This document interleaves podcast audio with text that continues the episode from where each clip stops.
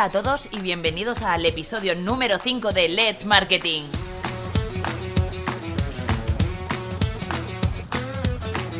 ¿Cómo ha ido vuestra semana? La nuestra ha ido bastante movidita. No os puedo contar mucho, pero os dejo un avance. Tenemos episodio especial de Navidad.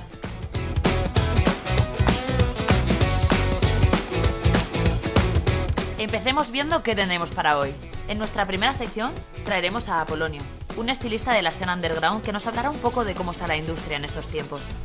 En Estrategos tendremos todo listo para que Dani Arias nos traiga novedades de la empresa. Y no desconectes, porque tenemos muchas más sorpresas en un café en ópera. ¡Empezamos! Bueno, radioyentes, eh, la sección de hoy la tendremos con Apolonio, que creo que no hay mejor manera de definir lo que hace que que lo explique él. cuéntanos un poco de ti. Hola, ¿qué tal? Pues bueno, soy Apolonio, eh, soy estilista, vivo en Barcelona actualmente pero soy nacido en Valencia, como aquí nuestra querida Andrea. Eh, vale, eh, quería que nos hablaras un poco sobre tu trabajo como estilista, puesto que la gente no, no, conoce en plan mucho las capacidades o hasta qué punto puedes llegar en plan en una, puede ser editorial, película, en, en los distintos ámbitos en los que trabajas. Háblanos un poco de tu trabajo. Vale, súper. Mira, yo empecé como haciendo videoclips, también luego ya hice, empecé con editoriales de moda, también he hecho este verano hice un rodaje que posiblemente hagamos una película y también así lo más raro que estoy haciendo, que a la vez divertido, es OnlyFans para un icono español, que ahora hablaremos un poco de eso también.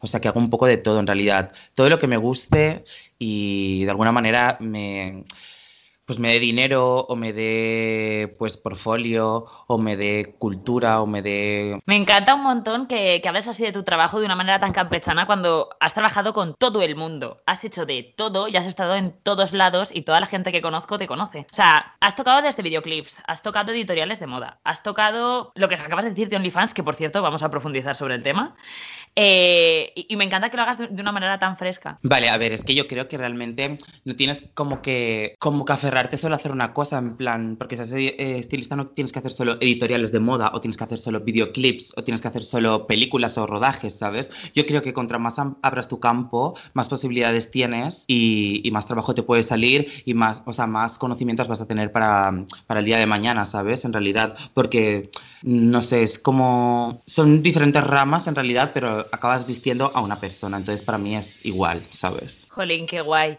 Eh, ¿Nos podrías hablar un poquito de, de, la gente con la que sueles trabajar o en los ámbitos en los que sueles trabajar? Vale, yo lo partiría como en tres.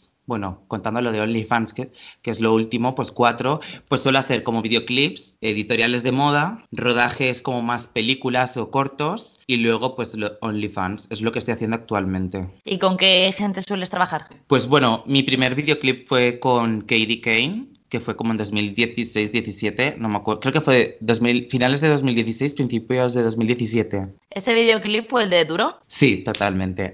Me encantó ese videoclip. Aparte salgo en el videoclip también, ¿sabes? O sea, hay como sí, un poco sé, de todo.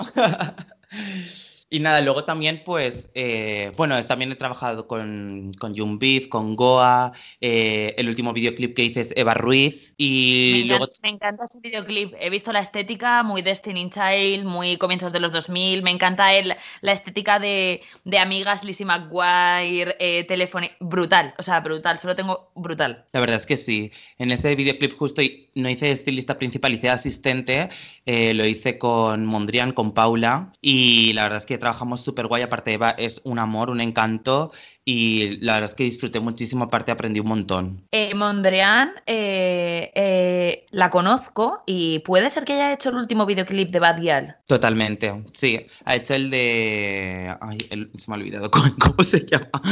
Bling, bling, bling, no bling. Bling. Exacto, sí. Bling no sé qué. Totalmente, sí. Bueno, que yo estoy, la escucho cada día esta canción, la verdad, estoy muy con Gyal, la verdad. Pero no tienes ni idea de cómo se llama su canción. Joder, tía, es que... A ver, escucho mucha música. También estoy con Nada de la Zoe, que me encanta también, un temón, ¿sabes? Y... Pero es que tengo mil cosas en la cabeza. Y cuando quieres, más quieres decir una cosa, más se te olvida. Tal cual.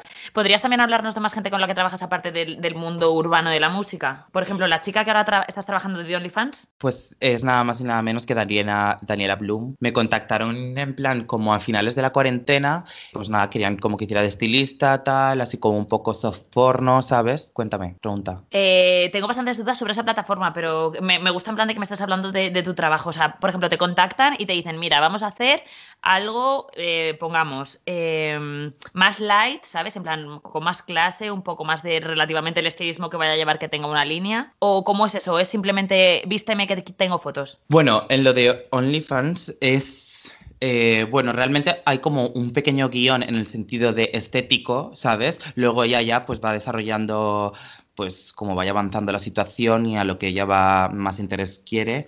Eh, pero realmente, pues yo, o sea, me mandaron como un mood board, por así decirlo, y yo a raíz de ahí, pues pedía a diseñadores, a, gente que me pudiera prestar ropa eh, o showrooms. Claro, pero también es un poco un problema porque como es para este ámbito que es OnlyFans, Mm, hay gente mm. que no le interesa mucho, ¿sabes? Pero realmente la gente fue como súper amable a los diseñadores y tal, sobre todo una marca que, que se llama Pradamente Latex y una chica que se llama Wilty Fashion, que es muy guay. Y fueron con las fotos que publicó ella. Bueno, también con Sergio De Beers, que Next Couture, que también, que fue la última foto que publiqué en Instagram, que tengo mil likes, mi primera foto con mil likes, o sea, súper agradecido. Eh, eh, creciendo, creciendo. y nada, o sea, hay un, me mandan el, el, mood board y yo a partir de ahí desarrollo a mi manera, ¿sabes? Pero siempre guiándome por lo que me piden, que es lo que necesitan, ¿sabes? Em, me gusta mucho cuando a un artista, y cuando hablo de artista es vestuario, o sea, el vestuario, el maquillaje, el pelo, o sea, para mí todo eso es arte, es un arte que se lleva. Eh, cuando te dejan relativamente libertad, porque es bastante, por decirlo de alguna manera, jorobado, eh, cuando te ponen un montón de premisas y tener que cumplir las expectativas de un cliente y sobre todo dependiendo si es una colaboración o es contratación. Entonces, yo, por ejemplo, soy muy fan de tu trabajo. Eh, hemos trabajado anteriormente juntos. Em, ¿Y cómo es el que personajes públicos o así relativamente importantes o con cierto tipo de peso te deja hacerle lo que quieras a nivel estético? Pues eh, realmente nunca te dejan hacer lo que quieras. Desgraciadamente. O sea, un 100% no, ¿sabes? Tal vez un 40 sí. Pero siempre hay como un mega mood board que tienes que seguir, la ropa le tiene que quedar excesivamente bien, tiene que ser todo a su gusto y muchas veces incluso tú llevas la ropa pero se visten ellos y acaban poniéndose otras cosas que totalmente no son los que tú lo habías llevado, ¿sabes? No es lo que tú lo habías llevado. Que es un poco, jode bastante, la verdad, pero bueno, no sé es lo que hay en realidad y suele pasar mucho. Sí que hay otros artistas que sí que te dejan totalmente libertad, que son los que más amo en realidad, pero no sé, es que te tienes que aferrar mucho a lo que te piden ellos, son los que te pagan realmente, ¿sabes? Y los que te dan support. Eh, vale, ahora tirando por el, ya que este podcast trata de marketing, me gustaría enfocarnos un poco, porque si, yo, bueno, también habréis oído en la serie Paquita Salas, eh, la frase de, pero el Tinder da dinero, y dicen, si eres listo, da dinero. Y yo creo que de ahí surge OnlyFans, ¿no? En plan, un poco esa estética de, de, coger y decir. Yo creo que a lo mejor empezó como una plataforma en el cual todos los artistas eh, hacen como una especie de, entre comillas, Instagram privado para X tipos de, de, usuarios de pago. Y creo que se ha llevado completamente a la rama sexual, a la rama para adultos. Eh, ¿Cómo consideras las, nuevas vertientes? O sea, háblame un poco de tu consideración de Tinder y la de OnlyFans. ¿Cómo lo ves? ¿Cómo lo ves en la industria y sobre todo del arte? Eh, a ver, mm, Tinder lo veo totalmente nada artístico. De hecho, lo utilizo muchísimo para citas y tal, ¿sabes? para, que, me paguen cenas y eso. y, nada. O sea, que Tinder eh, da dinero. Bueno, no da dinero, sino que te ahorras dinero, mejor dicho. Otras veces te, da disgustos porque menudos engendros y menos personajes te encuentras, ¿sabes? Incluyéndome a mí, que soy un personaje también. El, eh, ser un catfish, ¿eh? Eso de... Muchas amigas mías le ha pasado de quedar con un chico que parezca súper guapo, fotos blanco y negro, artista, y de repente llegar a la cita y, que tenga coronilla, los dientes negros. Hubo uno que fue, que fue bastante importante, la verdad, la verdad. Ay, es que podíamos hacer otra entrevista sobre Tinder, porque tía, es que yo de Tinder hubo una temporada que me puse como que yo era mujer, entonces, con mis fotos de tío, ¿sabes? Y, le salía a los hombres heteros y, hacía un montón de match con los chicos, en plan, bueno, pidiéndome cositas y tal, ¿sabes? O sea, es que. Sí, sí, sí, sí. Vale, y ahora volviendo al tema, al tema OnlyFans, que esto obviamente sí que es. Eh, jolín, se, se monetiza, o sea, directamente por la aplicación aplicación te llega completamente el pago. ¿Cómo, cómo lo ves? ¿Cómo va eso? Tú que trabajas también en esa industria. Pues sinceramente, eh, siendo sincero, desconozco bastante, ¿sabes? Lo empecé a conocer este último año, 2020. Bueno, este año. 2019 ya lo conocía un poco. 2020 la gente ha estado a full con esto del coronavirus. La cuarentena la ha dado a full con el con el OnlyFans. De hecho, yo me lo planteé en todo hacerme. Sé que, o sea, yo creo que puedes hacer de todo, desde fotos eróticas, soft porno. Bueno, es que yo creo que, hay, que realmente puedes hacer lo que tú quieras hacer y lo que tú quieras mostrar, ¿sabes? Con total libertad. Y no sé, creo que eso va a cuotas que vas pagando mensualmente o trimestralmente, no tengo ni puta idea. Y, y nada, eh, conozco a bastantes personas que lo hacen, conozco a gente que gana mucho dinero y gente que no gana mucho porque eso va también un base a los seguidores que tiene la gente que te conoce, ¿sabes? ¿Sabes que una de las estrellas Disney, eh, Bella Thorne, se hizo OnlyFans y en su primer día ganó un millón de dólares? Lo conozco, lo conozco, fue viral esa noticia. me, parece brutal eh, cómo simplemente abriéndote una aplicación que te descargas de manera gratuita en el móvil te puede llegar de repente un millón de dólares. o sea, eh, bueno, de hecho, eh, las fotos que le hice a Daniela, bueno, las fotos que yo hice de estilista, de estilista a Daniela Bloom salieron en Sálvame, en Tele5, porque, eh, bueno, hubo como un boom en Sálvame de un montón de gente famosa y tal que se había hecho OnlyFans, entre ellos Daniela, y, que, y Daniela salió diciendo que ya había llegado a ganar hasta 20.000 euros en un día. O sea, fuerte. A ver, la verdad es que no, me sorprende. Además, esa chica siempre ha estado como en plataformas así como muy mm, transgresoras un poco como de Virgin María, eh, Philip Kustik, es más, han hecho un montón de colaboraciones juntas, tengo entendido.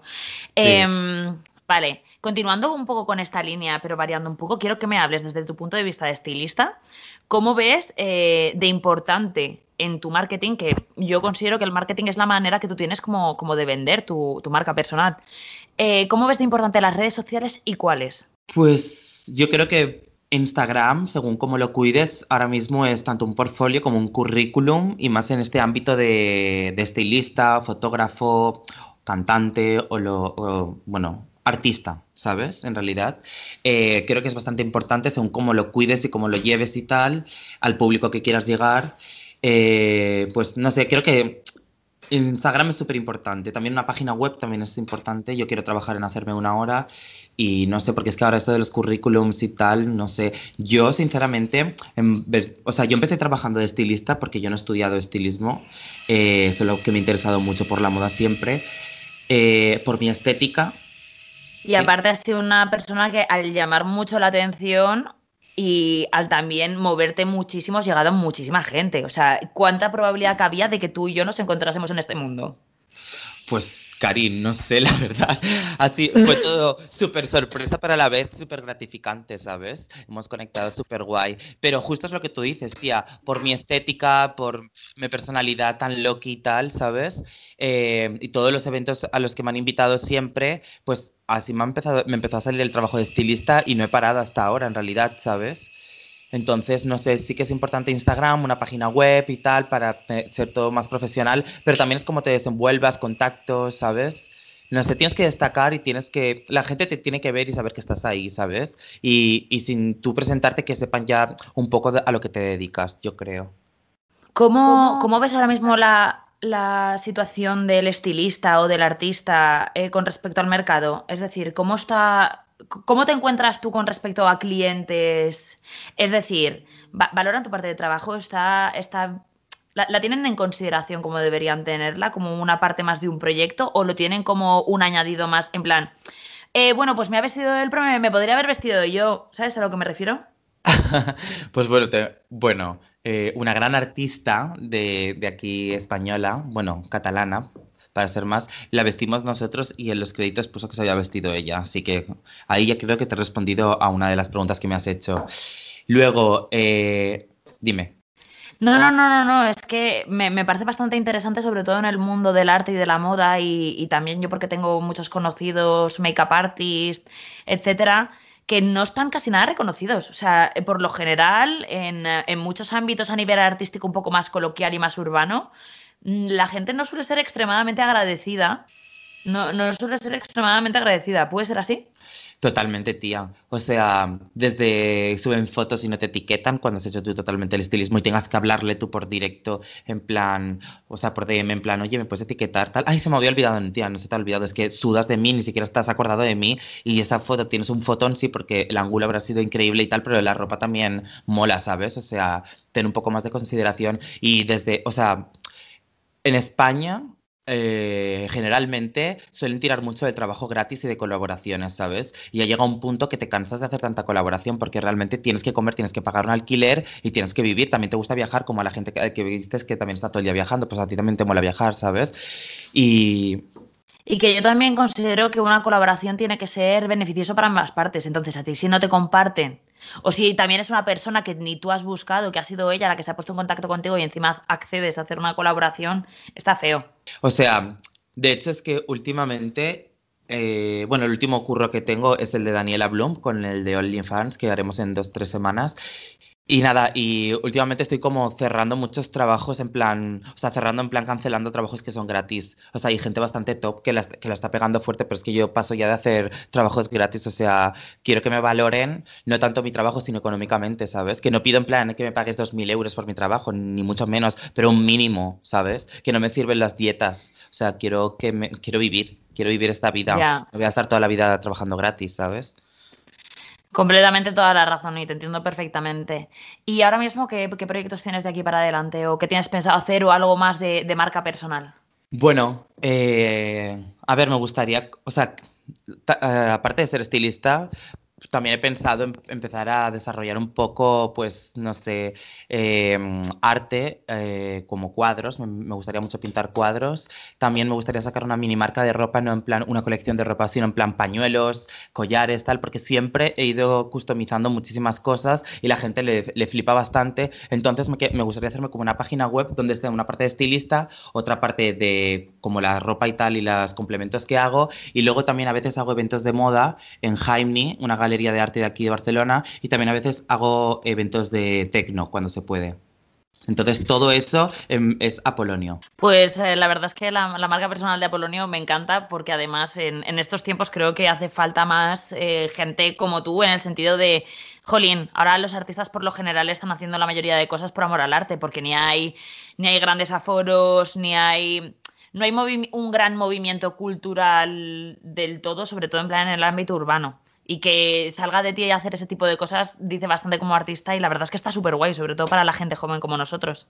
Pues sí. Vale, ahora que estamos llegando al final del programa, me, gustaría mucho entrar en una sección que me he inventado yo. ¿Por qué? Porque yes.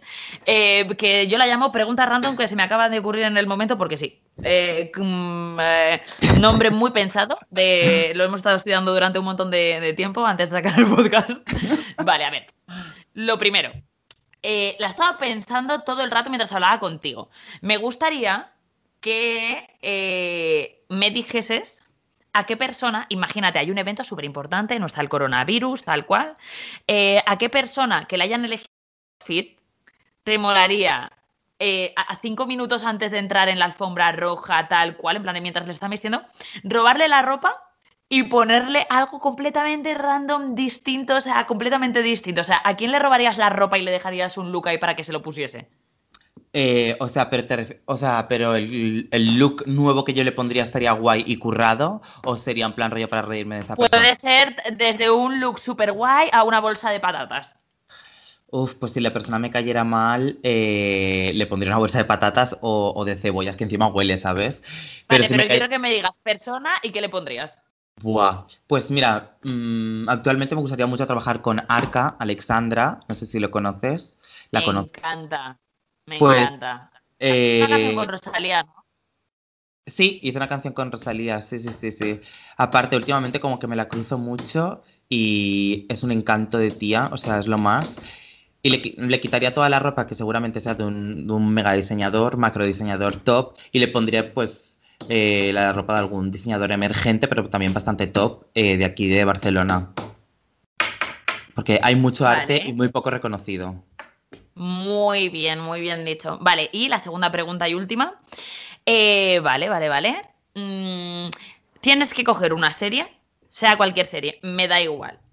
Y le tienes que quitar todo el estilismo y vestirles tú durante toda una temporada. ¿Qué serie cogerías y de qué manera variarías el estilismo?